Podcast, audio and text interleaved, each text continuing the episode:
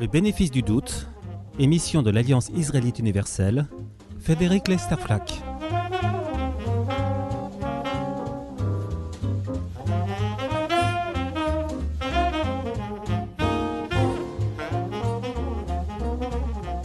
Bonjour à tous, bienvenue dans le bénéfice du doute. Quelle juste place pour la religion entre espace public et espace privé Depuis une dizaine d'années en France, la laïcité est devenue le terrain de débats souvent tendus et surtout de beaucoup de malentendus. Le débat d'interprétation autour du concept fait rage à partir d'un certain nombre de points d'application concrets alimentation, vêtements, passage ou partage du temps ou de l'espace. Historiquement, la laïcité et la loi de séparation de l'Église et l'État convenaient plutôt bien au judaïsme, qui a su se couler dans le modèle français, tout en négociant parfois, ici ou là, sur le terrain, une place pour l'expression de la norme religieuse. Sous la pression de revendications plus récentes, émanant au départ pour l'essentiel de communautés musulmanes, le débat sur la laïcité est devenu un champ de mine dans lequel les positions des uns et des autres se raidissent et se confrontent. Or, l'une des zones de confusion principale tient au statut de l'espace public.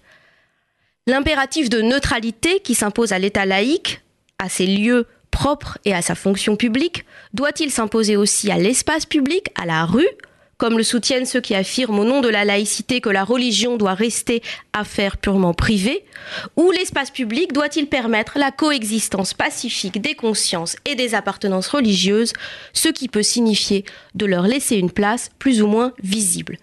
Autant de questions brûlantes que nous nous proposons de rouvrir, mais prudemment en faisant un détour, un détour par un objet très spécifique, très particulier, auquel mon invité d'aujourd'hui, Astrid von Buskist, vient de consacrer un livre intitulé Portes et murs, des frontières en démocratie, aux éditions Albin Michel. Astrid von Buskist, bonjour. Bonjour.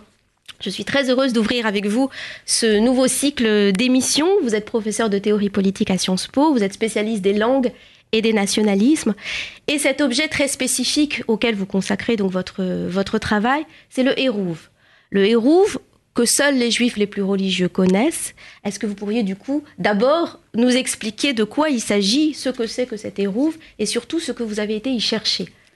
Alors, l'Hérouve euh, répond très exactement à la question que vous posiez, c'est-à-dire celle de l'espace, du partage de l'espace public, euh, de l'espace public, puisque l'Hérouve, qui est donc un artefact très singulier, est un moyen de privatiser, tout simplement, dans la loi juive, enfin tout simplement, c'est plus compliqué que ça, un bout de l'espace public et qui permet donc de faire un certain nombre de choses qui autrement sont interdites le Shabbat. Par exemple, porter, pousser ou plus exactement transporter, puisqu'on sait qu'il est interdit de transporter d'un lieu privé vers un lieu public et d'un lieu public vers un lieu privé euh, le Shabbat. On ne va pas parler de l'origine de cette loi, elle est, elle est assez incertaine en vérité, mais l'objet ou le, le, but de l'Hérouve est de permettre de vivre dans le public tout en faisant des choses qui sont autrement euh, interdites. Et ça se matérialise par des petits fils qui s'accrochent euh, au mobilier urbain ou qui s'appuient sur le, la topographie naturelle, tout simplement, et qui encerclent en quelque sorte, mais de manière presque invisible et immatérielle, une zone qui du coup est privatisée. Oui, alors du coup, c'est une frontière qui ne se voit ou qui ne fait sens que pour ceux qui sont concernés, que pour ceux qui vont la guetter. Exactement. Sur les poteaux télégraphiques, sur les, le, mobilier urbain. Exactement. Les autres pourraient tout simplement ne même pas la remarquer Exactement. La plupart des gens ne savent pas euh, lorsqu'ils se déplacent à l'intérieur euh, de la zone délimitée par euh, les rouves. Pour ceux en revanche que cela gêne, parce qu'ils connaissent la signification du symbole, ils guettent en effet ce qui fait office de frontière, mais ce qui est très très ténu. Où est-ce qu'il y a des hérouvimes du coup un peu partout, pas à Paris, mais euh, à Anvers par exemple, euh, et dans toutes les grandes villes des États-Unis. Tous les bâtiments fédéraux de Washington, par exemple, sont à l'intérieur de l'Hérouve, ce qui est assez euh, cocasse. Bien sûr, et en, Israël, bien sûr. Et en Israël, bien sûr, une, très grande, un très grand nombre. Jérusalem, par exemple, l'ancienne ville, pour peu que les portes soient fermées, pourrait fonctionner, euh, enfin les fortifications, comme, euh, comme Hérouve. Alors du coup, une, une ligne ou une clôture quasiment transparente, presque invisible, mais en même temps absolument indispensable pour ceux qui en ont besoin pour vivre une vie euh, aménagée le jour de Shabbat, par exemple transporter euh, les enfants en poussette à la synagogue, porter des livres, ce genre de, tâches qui sinon sont compliquées. Euh, ce genre de frontières invisibles qui ne devraient pas gêner puisque ça n'abîme pas l'espace public. Pourquoi est-ce que ça peut poser problème du coup? Dans quelles interactions ça nous fait entrer? Alors c'est assez compliqué. Il y a une série de, il y a une série de problèmes et, justement ils sont ils sont de plusieurs ordres. Il y a d'une part le dialogue avec la justice. Tout simplement parce que pour que les rouves soient cachères, il faut qu'il y ait l'imprimatur, l'autorisation des autorités municipales. C'est-à-dire que pour que les rouves puissent fonctionner euh, tel qu'il doit fonctionner à l'intérieur de la religion juive, il faut qu'il y ait approbation des autorités municipales. Donc ça, c'est un premier, une première interaction qui se passe dans les arènes de la justice, généralement, et qui met face à face les représentants des communautés et la justice, le droit, le droit public. Parce qu'il faut qu'un morceau d'espace soit cédé symboliquement? Exactement, et ça se passe généralement par le loyer, c'est-à-dire un loyer symbolique, là aussi, mais la plupart des, des, des maires, par exemple, des villes ne savent absolument pas comment faire, puisque ça n'a aucune valeur dans le mm. droit positif, et pourtant ce, ce, document est d'une utilité capitale pour la communauté. Donc ça, c'est une première interaction. Une deuxième interaction a un rapport avec... Euh, ce que nous percevons et ce que nous voulons de l'espace. C'est-à-dire c'est un espace public, mais qui est donc symboliquement privatisé, même s'il ne change rien à la manière dont nous nous déplaçons dans l'espace.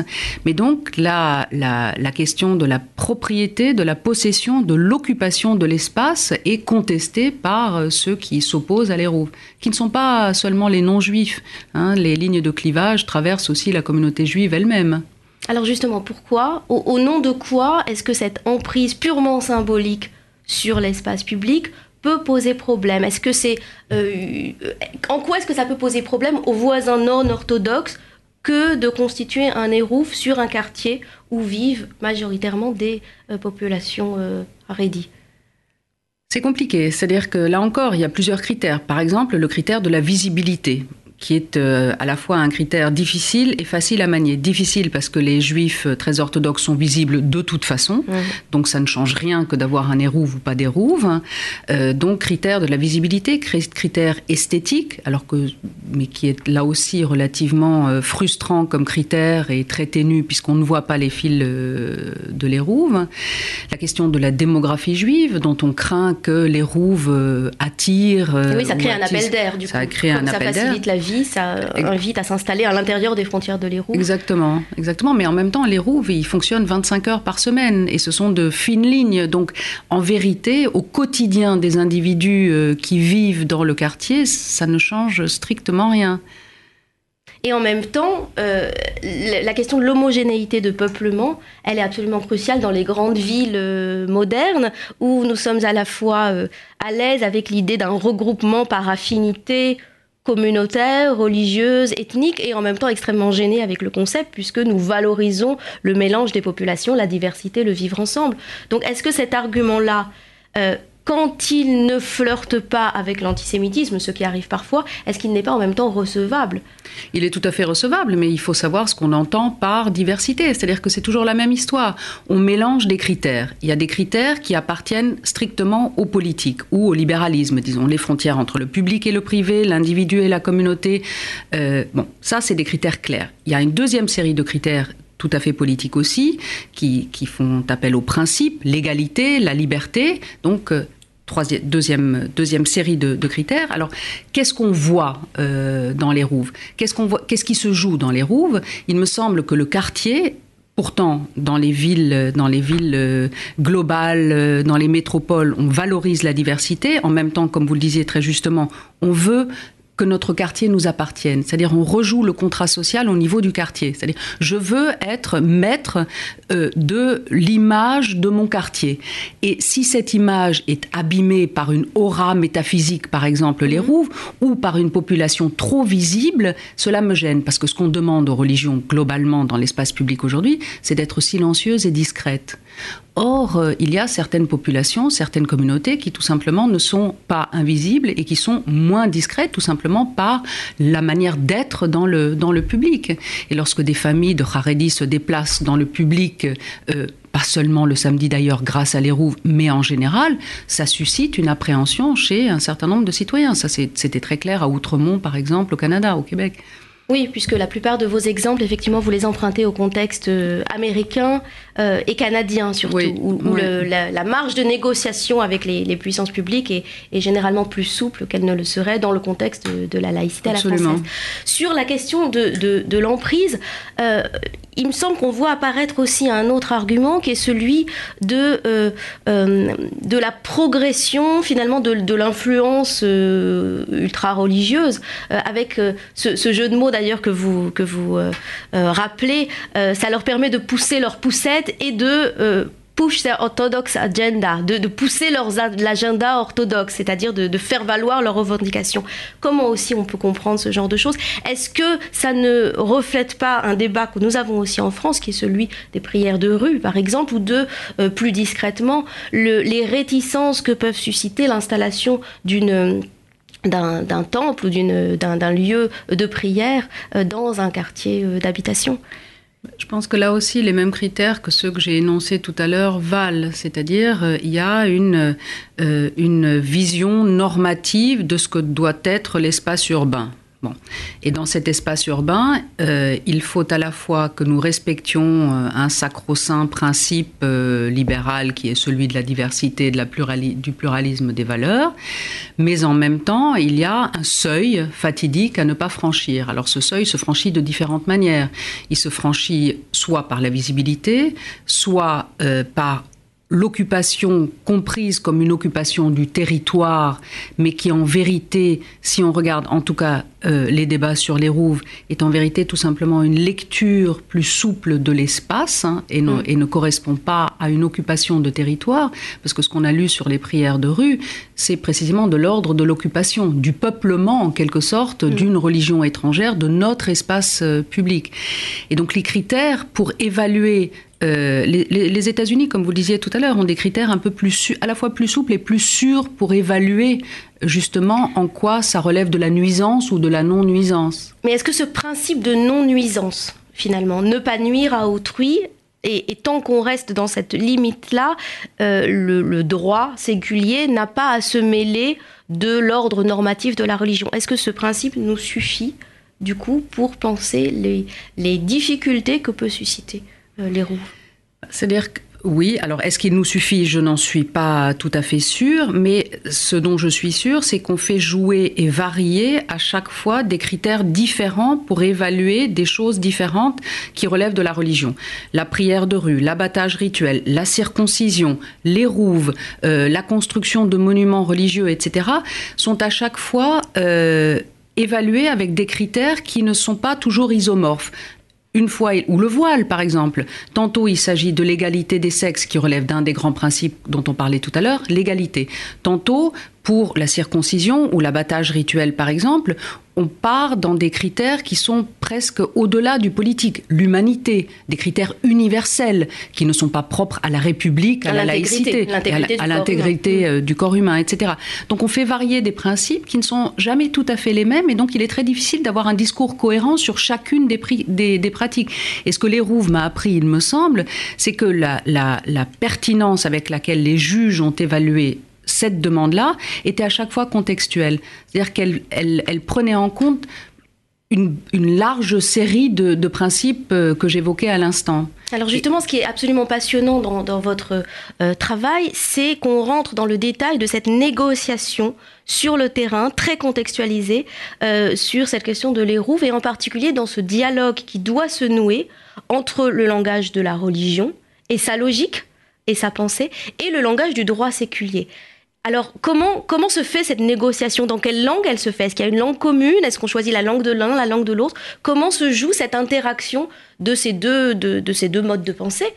Ça, c'était absolument passionnant parce que justement, les Rouves non seulement donc a besoin de l'autorisation des euh, municipalités, mais euh, et les, communautés doivent aller dans le public, dans la mesure où ils doivent négocier devant la justice. Bon, alors comment ils font? Donc ils ont plusieurs registres à leur, à leur disposition, mais généralement, pour, pour, pour résumer un peu ce que j'ai observé, euh, les juges devaient se gendarmer, se garder de ne pas légiférer à l'intérieur de la loi juive, c'est-à-dire d'aller voir ce qui leur paraissait incohérent de leur propre point de vue au sein de la religion, et les communautés elles-mêmes devaient se mouler dans le langage du droit public libéral, disons, pour pouvoir faire entendre leurs euh, leur demandes. Et du coup, il y a eu une, une activité de coopération, de traduction euh, des principes des uns vers les autres et en même temps l'immixtion de, euh, de représentants du droit séculier dans la logique de la religion, elle s'observe par exemple avec les arguments de ceux,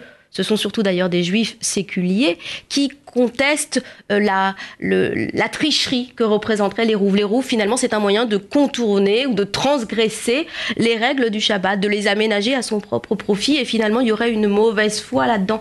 Alors, ce genre de logique où finalement on, essaie d'entrer dans, dans la logique de, de, de, de la religion pour la contester de l'intérieur, on la voit réapparaître sur d'autres terrains. Par exemple, est-ce que est-ce c'est comparable justement jusqu'à jusqu'où on peut mener cette analogie dans le discours qui est parfois tenu sur le, certains éléments de religion qui ne seraient pas strictement indispensables. Finalement, est-ce que le voile est une obligation religieuse?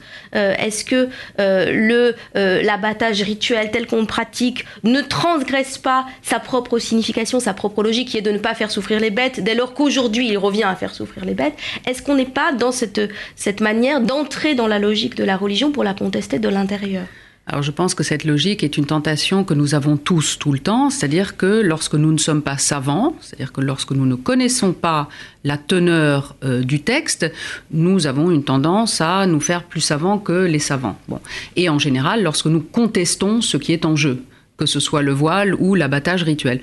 Euh, maintenant, je pense que là encore, les deux euh, exemples que vous citez, le voile et l'abattage rituel, relèvent là encore, d'une hiérarchie de principes tout oui. à fait différente. C'est-à-dire, oui. à quoi fait-on appel Et, et, et c'est d'ailleurs une immixtion aussi. C'est-à-dire qu'on se met à la, au nom de l'égalité entre les sexes, on se met à la place de la femme qui pourrait, pour lui dire ce qu'elle doit penser. C'est-à-dire que le voile est évidemment le signe de la domination, donc de la domination masculine, alors que euh, ce n'est pas nécessairement pour toutes les femmes qui se voilent euh, le cas. Donc, et est-ce que le voile est nécessaire? Ce n'est pas à nous de le dire. Je pense que là, pour le coup, c'est l'autre principe, non pas celui de l'égalité, mais celui de la liberté euh, qu'il faut, qu'il faut respecter.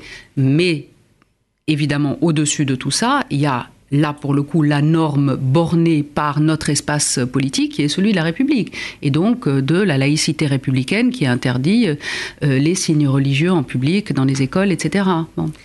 Et, quand, le, quand le, les, représentants des communautés religieuses doivent argumenter en faveur de l'Hérouve, comment est-ce qu'elles peuvent emprunter au langage du droit séculier? C'est là où ils ont été très très très malins dans la plupart euh, des cas parce que justement ils ont accepté de justifier euh, une, euh, réalité euh, religieuse. Le traité Hérouvine fait 800 pages. Hein. C'est un des traités les plus compliqués euh, géométriques, mathématiques qui soit. Et donc, ils ont accepté de traduire à l'usage du profane ce que ça pourrait, euh, en quoi cela pourrait contribuer à, euh, au libéralisme lui-même. C'est-à-dire, si les femmes peuvent sortir en poussant la poussette de leurs enfants, si on peut sortir les vieillards dans leur fauteuil roulant, alors on leur permet d'accéder au public et on leur permet de vivre en famille et donc on leur permet l'égalité. Et du coup, c'est au nom de cette amélioration ou facilitation de la vie sociale, de la vie communautaire, que le héros peut être du coup considéré comme légitime sans empiéter sur euh, euh, le, la promotion d'une religion dans l'espace public. C'est exactement ça, et c'est comme ça qu'il a été compris par tous les juges qui ont néanmoins, euh, quand même, il faut le rappeler, tenté d'évaluer tous les, tous les principes du premier amendement, et notamment la clause de non-établissement. Donc, euh, ils, ont, ils ont aussi très, très, euh, très attentivement scruté la manière dont les rouves pouvaient éventuellement être en contradiction avec le premier amendement. Oui, parce que vous faites effectivement allusion à des batailles légales extrêmement extrêmement dures, longues, hein, qui sont remontées très haut dans les juridictions américaines, de, de contestation pied à pied entre adversaires et partisans de, de l'Hérouve, je crois dans le New Jersey, c'est ça Oui, euh, et au Canada également, où c'est allé jusque devant la Cour euh, suprême du, du Canada. Donc c'était une, une, une, vraie bataille sur à la fois la place de la religion dans l'espace public et une leçon sur la souplesse libérale. C'est-à-dire que la justice peut à la fois accéder à des demandes communautaires, parce que là il s'agit de communautés entières et pas seulement d'individus, et peut légiférer finalement de manière très souple en faisant valoir des principes, euh, des principes communs. C'est pour ça que les Rouves est finalement à la fois spatialement quelque chose qui partage, mais par la traduction et par ce travail de coopération et de compréhension entre la justice et les communautés, euh, quelque chose qui, fait signe plutôt vers, euh, vers un accord que vers une séparation. Et en même temps, ça pose un défi extrêmement instable à la tolérance de la démocratie libérale. Est-ce que le héros a quelque chose d'exemplaire? Et là, ma question est plus générale. Est-ce que le, le, les signifiants juifs ont une exemplarité qui peut être réutilisée aujourd'hui pour clarifier le débat sur la laïcité à la française. Je, rapatrie le débat sur notre terrain, hein, puisque vos exemples sont essentiellement américains, canadiens, un peu israéliens, où il y a aussi des batailles très dures. Sur le terrain français, où la question de l'Hérouf ne s'est pas posée, ou ne pourrait pas se poser, ou serait réglée d'avance, je ne sais pas, on peut en discuter. Quelle exemplarité du coup à cette, à cette, à cette négociation autour de l'Hérouf sur le terrain français?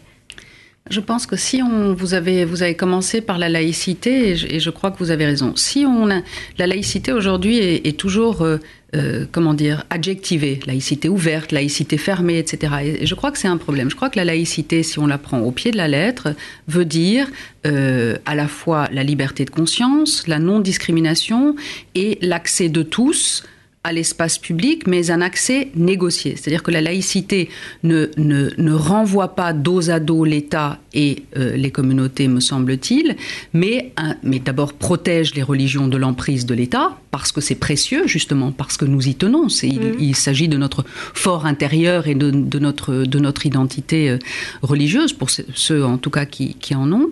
Mais je pense que si on interprète la laïcité justement ainsi, c'est-à-dire comme une nécessaire négociation pour le partage de l'espace public, puis la hausse, hein, l'espace public de tous, alors on a, et si, premièrement, et si, deuxièmement, on arrive à serrer les problèmes comme on a réussi à le faire dans les Rouves, c'est-à-dire est-ce qu'on parle de la loi de la République? Est-ce qu'on parle de grands principes politiques de séparation? Ou est-ce qu'on va chercher au-delà, encore une fois, universalisme, humanité qui sont d'autres catégories encore et, qui, qui s'accordent pas toujours avec, euh, euh, avec les principes euh, politiques? Plus borné par la Constitution, par exemple, en France, alors, alors l'Héroux a, certainement valeur d'exemplarité parce que il s'est joué sur euh, l'accord, le consensus et un dialogue constructif et a priori pas sceptique.